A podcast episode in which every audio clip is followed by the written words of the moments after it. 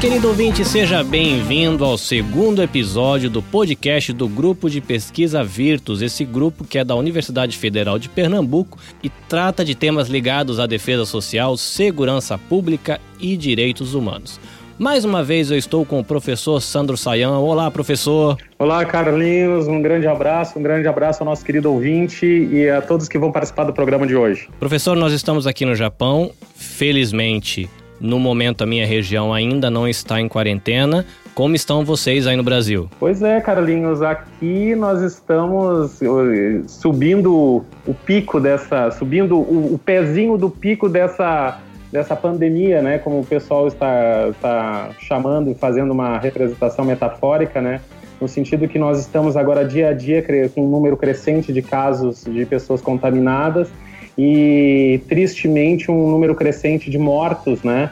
E que por tudo que os, os cientistas, os médicos, os epidemiologistas, os infectologistas e o, e o, próprio Ministério da Saúde têm indicado que esse número agora vai ter um, uma crescente, né? Principalmente nos grandes centros urbanos.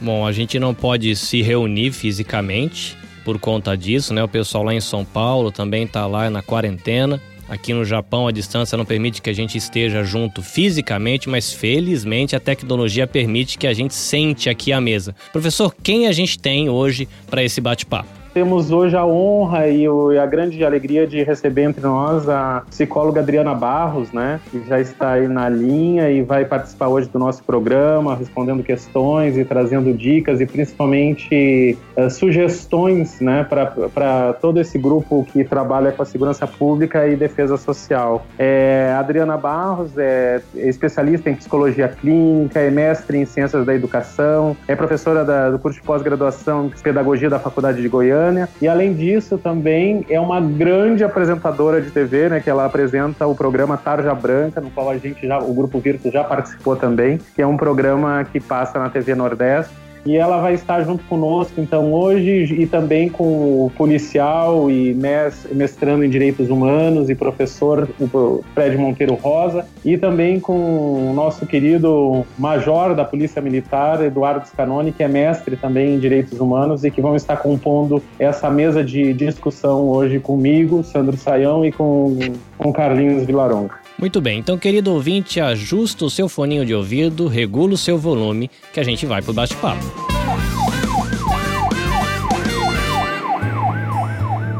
Querida Adriana, seja bem-vindo ao nosso podcast Virtus. É uma alegria para todos nós podemos contar com seus conhecimentos, com a sua sabedoria, com seu discernimento. E eu queria lhe ouvir um pouco, né, nesse momento tão complicado e tão difícil que nós estamos enfrentando, principalmente para aqueles que estão nessa frente de batalha, estão expostos nas ruas, nas delegacias, né, é, no enfrentamento aí mais direto do, do zelo pela pela salvaguarda da vida e pela, pela própria dinamicidade da sociedade, mantendo né, a dinâmica harmônica da sociedade ou, ou mantendo a dinâmica mais harmônica possível né, da sociedade, que são os nossos policiais. Seja bem-vinda e gostaríamos de lhe ouvir um pouco a respeito de todas essas questões. Bom dia, né, é, querido, querido grupo, representado por você, Saião. É um prazer enorme estar nesse podcast com vocês, falando de um tema tão atuante e de uma delicadeza extrema.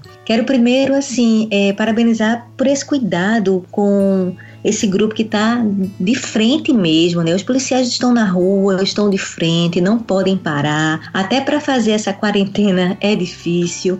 Então a gente tem que começar a pensar primeiro sobre o que o que é está acontecendo com esse movimento do, do dessa, dessa pandemia, né? Que ela mexeu não só nos aspectos físicos, mas ela também está mexendo nos aspectos sociais. Eu nunca vi um vírus ser, é, é, abranger tantos aspectos da, da dinâmica humana, tanto aspectos sociais como aspectos físicos, como aspectos econômicos, e como se não bastasse os aspectos emocionais. A nossa saúde emocional, ela está abalada. Primeiro pela falta de informação, segundo pela grande angústia existencial que a gente tem em relação a saber se vai ficar vivo, se os nossos entes queridos vão ficar vivos, se a humanidade, como é que ela vai se proceder e como é que ela vai sair pós esse processo. Então eu fico imaginando esses profissionais que estão na rua, não é, que estão lidando com tudo isso e o, e o policial militar que lida, inclusive, com a violência, porque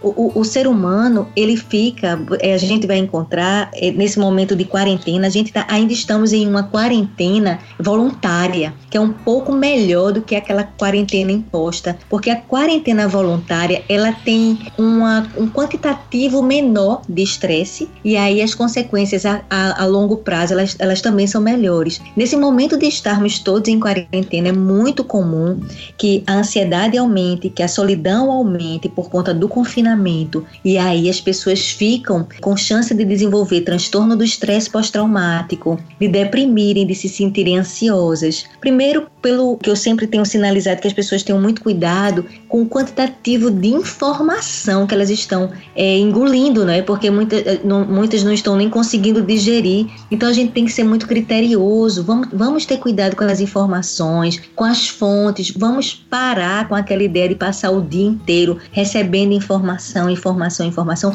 porque a gente sabe no processo da, da psicologia que o pensamento ele vai gerar uma emoção. Então, se esse pensamento não estiver funcional, a emoção também não vai estar funcional. Há pouco tempo atrás eu estava conversando com alguns colegas e dizendo a minha preocupação está muito grande com pessoas que têm toque de limpeza, com pessoas que têm TAG, que é o transtorno de ansiedade generalizada, e com pessoas que têm fobia, porque até para a gente fazer a reconstrução cognitiva, reconstruir essa cognição, a gente está com muita dificuldade porque a gente está lidando com um dado muito real. O vírus existe, a situação ela é concreta. Então, como começar a reconstruir essa cognição?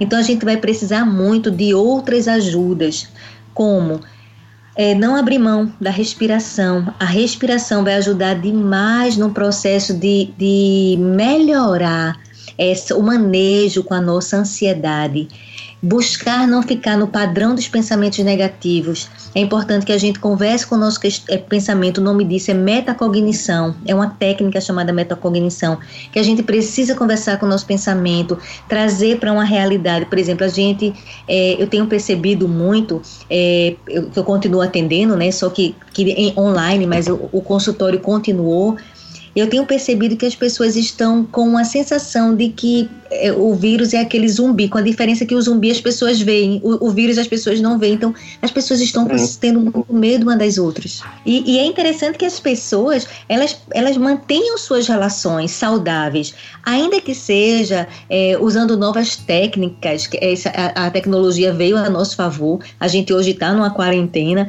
mas numa quarentena onde a gente tem a chance de estar com os nossos parentes, estar com os nossos amigos do Japão, inclusive, e a gente possa usar isso como um recurso de melhorar, de, de fazer distrações mentais, porque a gente vai precisar muito de distração mental, a gente vai precisar muito aceitar que a situação ela existe, que a gente precisa manejar com essa situação, negar a situação. Ela vai passar por um processo de defesa, né? Tem, tem muita gente que ainda está negando, acreditando que isso não é uma coisa a se pensar. E essa negação, que é uma defesa do, do mecanismo egóico, mas é uma coisa muito séria, porque enquanto eu nego, eu não faço nada para mudar o quadro. E doutora, antes de passar para os nossos policiais que já estão aí com, preparando essa, essas questões então vão ajudar aqui na, na composição do programa, eu eu acho que é muito interessante porque essa questão do coronavírus vem e hoje parece que parece não está tomando conta de todos nós, mas nós temos diversos outros problemas que também estão já postos, né?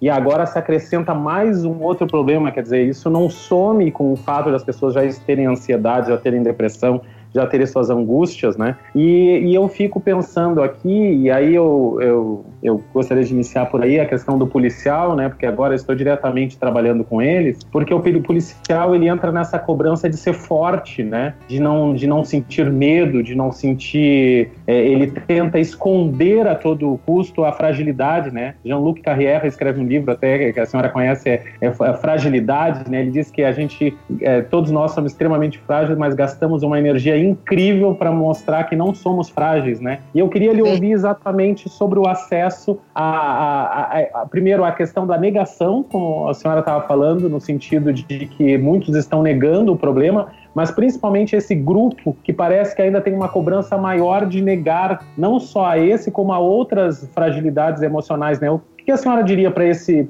esse policial que está lá tentando de todo jeito meio que burlar a sua ansiedade, o seu medo e, as, e os seus, e as suas uh, ansiedades em relação a, a, isso tudo que temos vivido? A primeira coisa, é, professor Sayão, que eu diria para esse policial era que ele lembre mas eu, eu, nem diria, eu, eu, rogo a esse policial que ele lembre que antes de qualquer coisa ele é um ser humano. Ele é um ser humano que ele está com certeza com um grau de exaustão de, emocional, de despersonalização, de baixa realização profissional muito maior, com chances de, de, de, indicação de outras patologias, como você colocou bem. A melhor forma da gente lidar com a situação se chama enfrentamento, que é o que a gente chama de dessensibilização progressiva. Mas para que eu possa vivenciar o enfrentamento, eu preciso antes partir para o processo de aceitação. Enquanto eu não aceitar que eu sou um ser humano e como ser humano, é, o que é que a Organização Mundial de Saúde fala sobre saúde mental? A saúde mental passa por um equilíbrio, por um equilíbrio nas diversas áreas da nossa vida, na área social, na área familiar, na área profissional. Então, esse equilíbrio é, monta o que, é, o que nós colocaríamos como saúde mental. Então, esse policial militar, ele precisa se perguntar: eu estou me sentindo em equilíbrio em todas as áreas da minha vida? Eu aceito a minha condição de humano? Ou eu ainda vivencio esse processo de negação com aquela ideia de que, primeiro, uma ideia é a corporação é uma corporação muito masculina e a gente ainda tem aqui no Nordeste, a gente ainda tem aquela coisa muito machista de que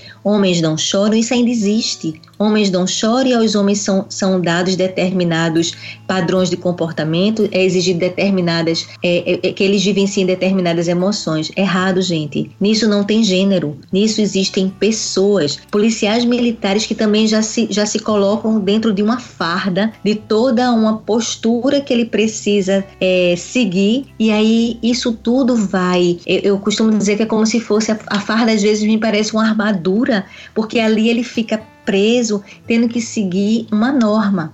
Mas essa, essa pessoa presa nessa farda, essa pessoa que está ali na linha de frente, que está seguindo essa norma, ela é também uma pessoa que vai voltar para casa e tem uma esposa, ou tem um filho pequeno, ou tem uma mãe que está esperando ele, tem uma família, tem um grupo de pessoas que também não é ele sozinho que muitas vezes ele está ali linkado a todo esse grupo na preocupação, na ansiedade, na, na angústia. Então, a primeira coisa que eu diria para esse profissional é que ele reconheça a sua fragilidade humana. Reconhecer fragilidade humana é uma das ações de maior fortaleza do ser humano, porque todo processo de mudança só passa pelo processo de aceitação. Eu não vou conseguir aceitar, eu não vou conseguir, desculpa, mudar enquanto não houver uma aceitação. Então, eu preciso reconhecer que eu tenho medo medo. Inclusive, é, eu, a gente tem discutido muito essa semana sobre essa questão do medo. O medo é uma energia que só vai embora quando eu solto ela. Mas as pessoas ficam muito presas no medo, porque é uma emoção forte, é uma emoção que tem a sua saúde, que é, que é o processo da prevenção. Se eu tenho medo, eu vou ter mais cuidado, eu vou me prevenir. Mas muitas vezes o que é que está acontecendo? Esse medo está passando por um processo muito extremo, um processo muito, muito antagônico, onde as pessoas vão desenvolver outras coisas, como ansiedade como transtornos e até depressão.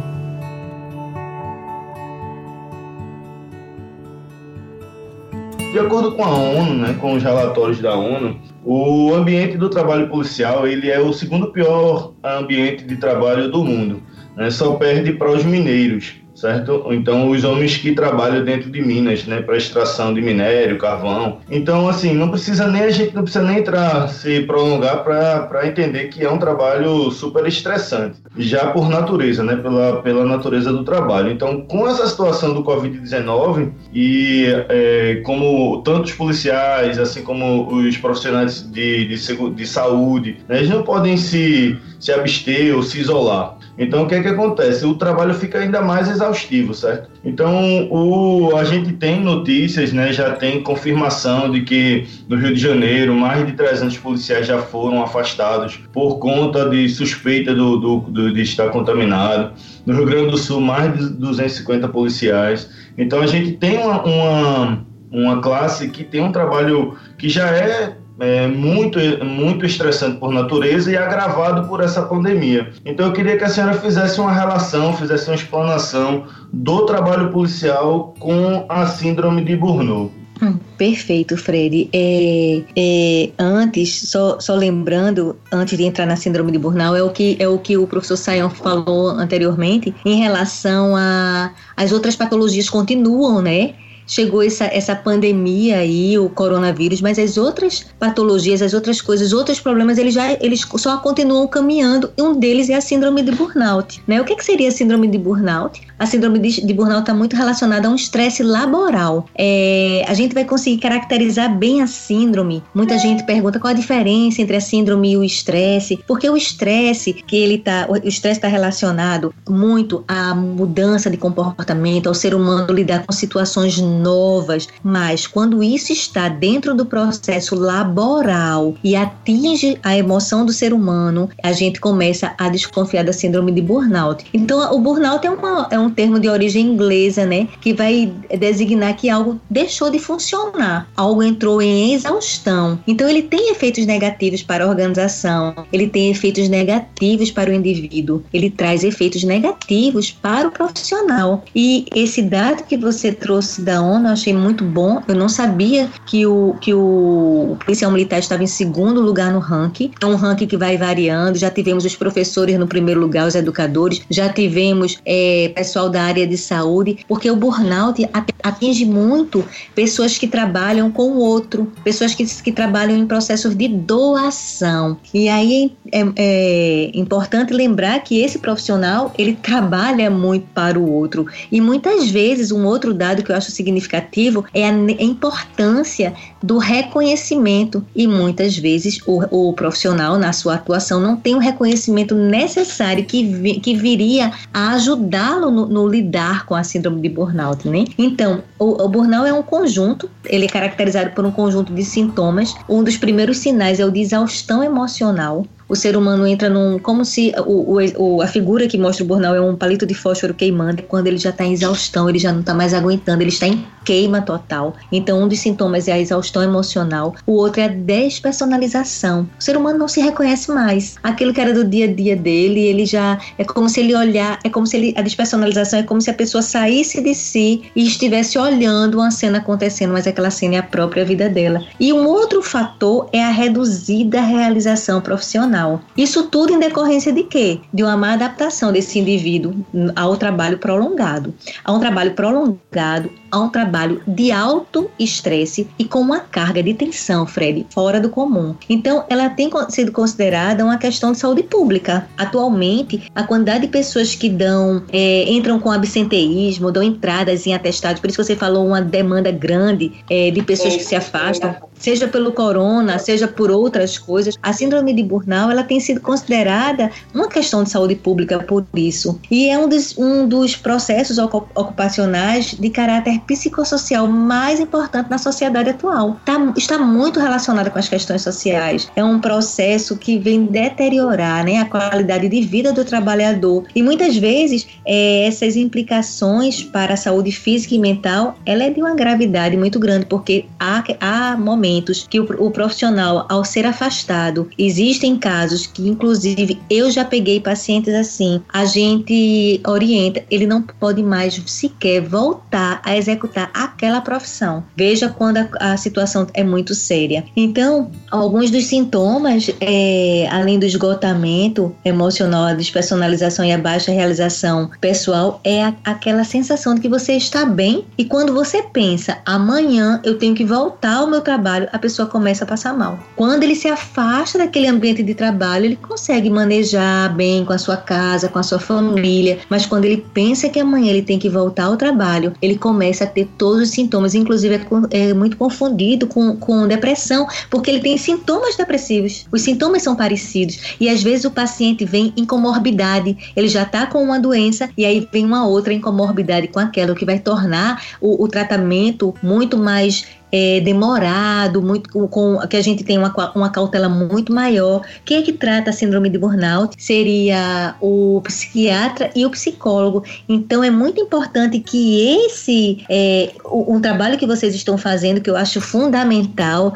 é esse de, de trazer a consciência. O que é? As pessoas precisam saber, nós precisamos saber. O conhecimento ele é um processo preventivo. Então, no momento em que a gente explica para esse policial militar o que são esses sintomas, porque imagine, que a gente falava anteriormente com o Saião, imagine que esse profissional ele não está se reconhecendo mais, ele está no estado de, de cansaço muito grande, ele não se realiza mais profissionalmente. Quando ele pensa no trabalho, ele diz: Meu Deus, eu não tenho vontade de ir. Aí chega alguém do lado e diz assim: Rapaz, que é isso? É teu trabalho, deixa de ser frouxo, tu tem que enfrentar mesmo, que é isso, tu escolhes. Então há uma pressão muito grande. A pressão, gente, ela não vai ajudar. Quando a gente tá doente, a gente precisa de tratamento, a gente não precisa de cobrança. Então a gente precisa olhar para o, o adoecimento, porque a síndrome de burnout é uma doença. Então é, é o, o, profissional está cometido por isso. É, gostei de saber que ele no, na organização, é, na organização não, na ONU você colocou, está em segundo lugar. Então a gente tem que abrir mesmo os olhos, tem que abrir os olhos, porque no momento da exaustão emocional, o indivíduo ele percebe que não tem mais condições de despender essa energia que o trabalho requer. E como é que ele lida com essa aceitação? Quando ele despersonaliza, que é uma, uma dimensão, é, uma, é uma, uma um sintoma grave da, da, da, do burnout, ele se apresenta como um profissional que que não tem mais aquela carga emocional, que o indivíduo ele cria uma barreira para não, não querer mais é, lidar com essas influências do seu trabalho. O profissional acaba sendo muito cínico, aspiado, ele acaba sendo muito rígido, ou até mesmo ele vai ignorando o, o, pensamento, o comportamento de outras pessoas. Então ele, as pessoas começam a perceber: Fulano tá tão diferente, ele tá estranho, ele não era assim, mas não sabe que aquilo são os sintomas sintomas da síndrome. Quando ele está com uma reduzida realização profissional, aquela sensação de insatisfação toma conta dele. A pessoa vai ter que, que lidar com ela própria, com a, com a, executar o seu trabalho sem vontade de executar. E aí o que, é que vai acontecer? Ele vai começar a se sentir incompetente.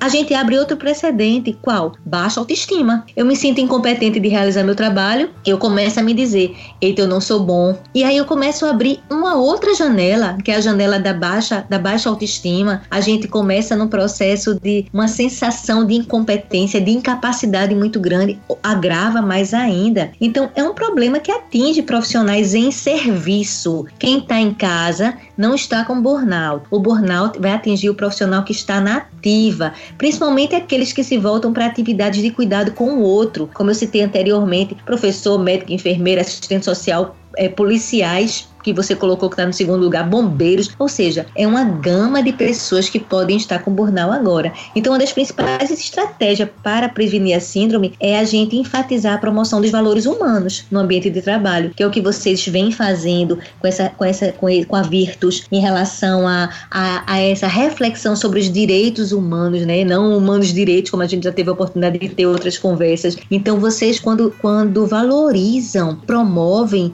os valores humanos, tenho certeza que vocês estão enfatizando a prevenção da síndrome de burnout. Então, síndrome de burnout precisa de tratamento sim. E aí vai um recadinho para o policial: se você estiver sentindo os sintomas, lembre você não é fraco, não, por sentir isso. Você é um ser humano como qualquer outro que lida com o seu serviço, é, lidando, voltando para atividades voltadas para cuidar do outro e qualquer um de nós está suscetível aos, ao adoecimento da nossa profissão.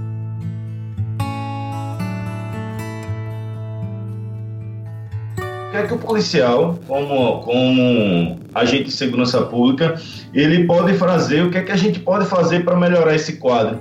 Diante de um número tão grande, né, um quarto, um terço do, do efetivo está afastado atualmente, né? Por, isso eu estou falando de Brasil, tá? Isso muda um pouco de um estado para o outro, de uma força para outra, né? Polícia Civil, Polícia Militar, mas a média é essa, entre um, um, um quarto e um terço do efetivo está afastado por problema psicológico ou psiquiátrico. Então eu queria que. O que é que a gente pode fazer? O que é que os policiais podem fazer em prol da sua saúde pra, mental, né? Para a gente melhorar esse quadro? E Fred, deixa, se eu puder desdobrar um pouquinho mais a questão também, eu gostaria de, de, se a Adriana pudesse falar alguma coisa a respeito da ideia de virilidade, né? Já que a gente tem grande parte do efetivo são homens, né? E o homem tem essa essa dificuldade de assumir a sua fragilidade ou de, de, assumir, por exemplo, até uma fragilidade física, uma patologia física, o homem quase não procura médico, né? É, quando procura já está em último caso. E agora, principalmente isso com a ressonância, né, de, de, de muitos dos nossos políticos, inclusive o maior mandatário da nação, dizer que seria uma covardia nós não nos expormos, né? Seria uma, ou quase como se fosse uma frescura se nós tivermos ter zelo, né? Então eu, eu agora fico visualizando, eu passo na rua e fico olhando os grupos de, de policiais e às vezes a, a, aquele a gente fica notório que quando um deles toma maior cuidado, maior zelo, é quase como se já fosse visto como, como um ser estranho, né? E às vezes tocando até na sua própria fragilidade, eh, na sua própria dimensão da virilidade desse, desse policial, né? Ou seja, aquela pessoa que cuida utilizando agora o álcool para se higienizar, higienizar os seus equipamentos, né? Que às vezes são equipamentos, armas, coletes e algemas que eles têm que compartilhar. Quer dizer, quando ele chega, se ele for higienizar isso, é quase como se fosse uma frescura, né? Então ele está um, um, excesso de cuidado, até na questão como o, no nosso último podcast, cast, o, o epidemiologista Fernando Guzmão nos chamou a atenção para o uso da viatura, né? Que as pessoas não podem ficar com todos fechados dentro da viatura. E aí a gente passa e tem quatro policiais dentro de uma viatura fechado com ar condicionado. Tudo bem que por causa do calor, mas se um deles pedir para abrir a janela por causa para ter o arejamento, para não estar tá com ar uh, viciado e que é um grande meio de contar é, é, que o, às vezes ele vai sofrer até um preconceito dos seus colegas, né? Então eu queria ouvir um pouco a respeito disso, quer dizer, quando essa, esse cuidado e por que esse cuidado a gente confunde o cuidado, o zelo com uma espécie de na virilidade, enquanto são coisas ao meu ver, completamente diferentes. Eu percebo que o processo de mudança é um processo que ele requer tempo. Não tem outra saída, na minha percepção, de melhoria do mundo, senão pelo processo da educação. O conhecimento é quem vai colocar o ser humano com vivenciando um processo de prevenção de uma maneira muito mais, mais natural. No momento em que esse policial ele foi criado, foi educado, e aí a gente ainda vem com, com alguns representantes, tem uma, uma, uma hierarquia, né, e, e vão tentar sinalizar que isso não é importante, algumas pessoas ainda acreditam, né? Porque, na verdade, se conscientizar, gente, dá trabalho. Se conscientizar requer trabalho. Aquela pessoa que está ali pegando seu álcool gel, cuidando de si, Vamos lembrar que a gente, pouquíssimas vezes a gente fez isso. Eu acredito muito, eu, eu me perguntei muito, a gente fez grupos de reunião esses dias, e no grupo a gente tem falado muito. É, a grande pergunta é: o que eu preciso aprender com o coronavírus, com a Covid-19. O que a Covid-19 veio para me fazer entender sobre o mundo? E a reflexão que eu tenho feito com muitas pessoas, com muitos pacientes, é como é que eu posso me tornar uma pessoa melhor após essa situação? E vai passar pelo processo do respeito à dignidade do outro sempre. A gente ainda tem um hábito feio, mas de falar do outro. Isso é um hábito muito muito humano, porque a psicologia mostra, né? Muitas vezes, quando a gente não quer enxergar as nossas inquietações, eu, eu costumo dizer que são os nossos escorpiões, aquilo que está no nosso inconsciente que a gente não gosta, a gente projeta no outro. E muitas vezes a gente diz, né? O outro que é fraco, quando eu não quero enxergar a minha fragilidade. Ser frágil não é fraqueza. Ser frágil faz parte da condição humana. O que é o sentido da angústia? O sentido da todo mundo tem angústia, não adianta. Todo mundo tem ansiedade, todo mundo tem medo. Isso faz parte da condição humana. O problema não é ter medo, angústia, ansiedade. A dificuldade é quando, a, o, o, o, a forma de lidar com isso é que vai fazer a grande diferença. Mas todos nós temos isso. Enquanto eu usar a negação, mais distante de um,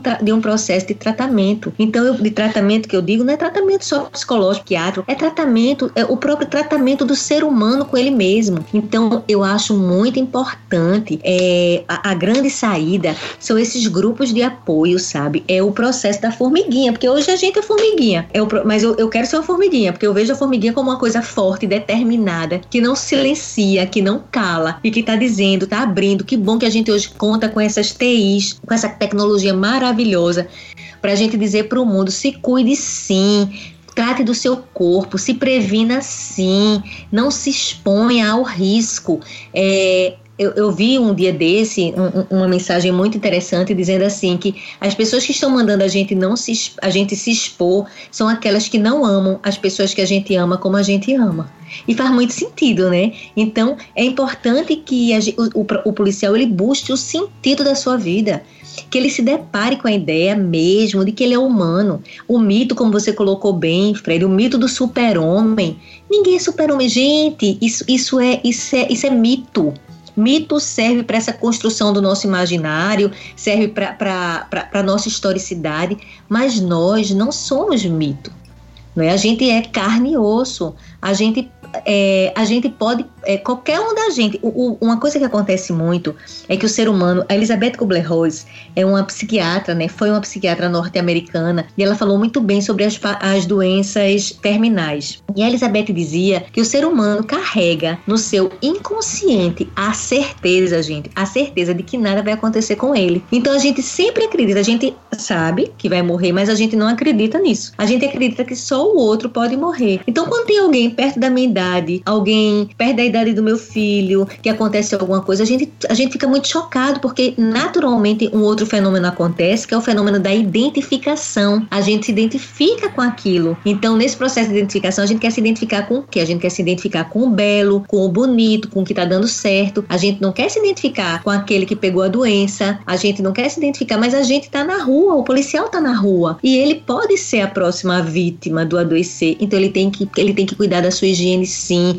ele tem que cuidar dos seus, do, é, seguir as orientações de quem entende. Quem é que entende? Os médicos entendem, a Organização Mundial de Saúde entende, uma quantidade enorme de outros países que já passaram por isso estão dando as, as primeiras orientações. Então a gente tem que seguir sim, porque isso é bom senso. Eu acredito que a gente não vence um vírus, a gente não vence uma luta se a gente não tiver essa palavrinha bom senso, que é uma das palavras que eu mais, mais amo. Quanto mais bom senso o ser humano tiver, mais ele vai aceitar a sua limitação do seu processo de adoecimento, da sua possibilidade de adoecimento, mais ele vai aceitar a sua fragilidade enquanto ser humano e o que é melhor, mais ele vai começar. Vocês, é, o Fred falou aí uma coisa interessante, muito passa pelo próprio profissional, pelo próprio, pela própria pessoa policial militar que não aceita. Ele mesmo nega a sua condição. Ele mesmo não aceita que ele pode adoecer. Ele também está negando pode adoecer ou ele está negando que ele a, a, sua fragilidade humana. Então, homem, é, hoje em dia eu vejo muito, hoje em dia não sempre, mas eu vejo muito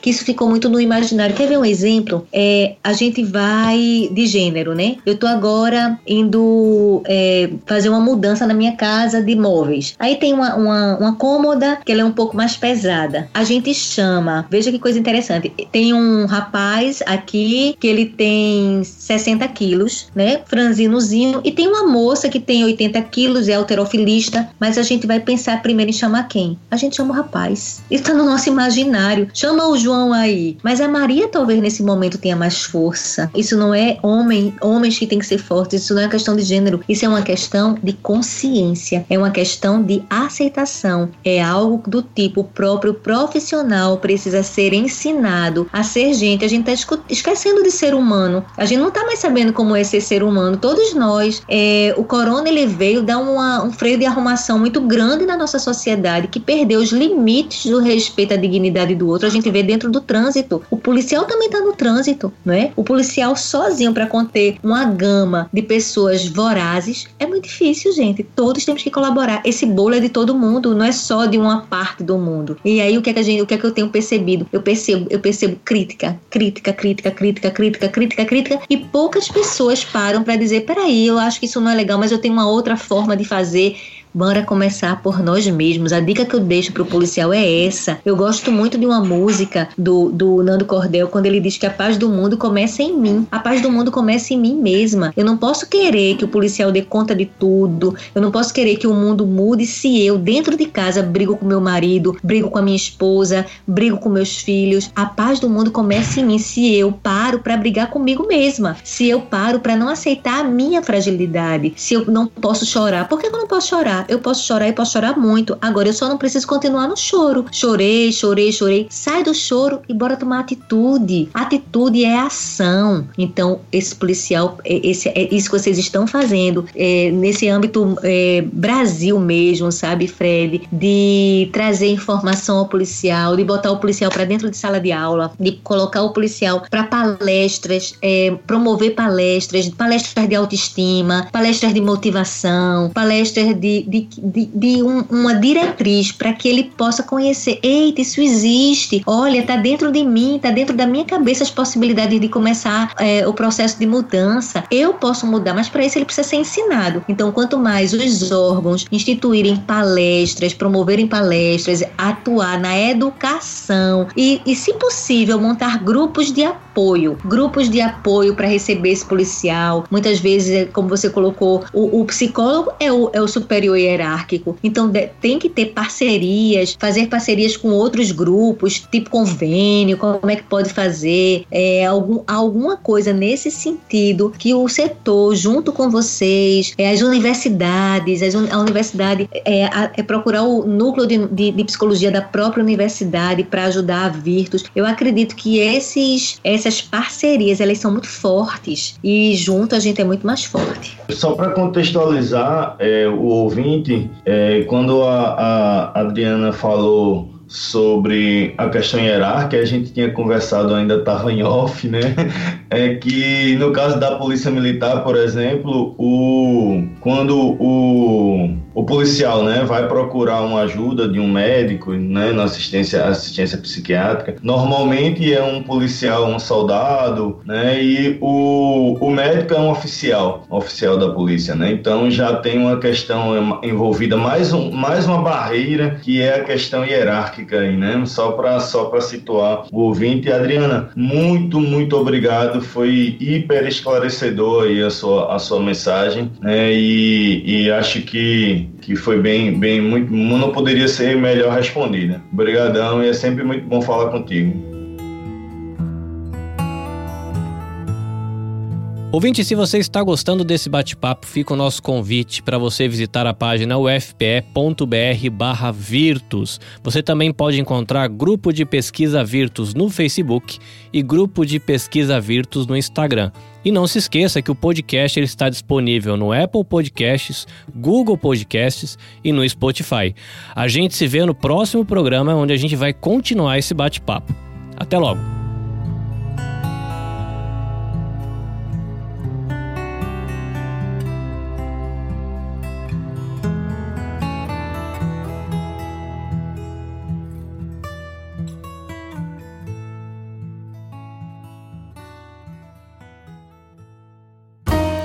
Podcast foi editado e publicado por Nabe Podcast Network. Saiba mais em nabecast.jp.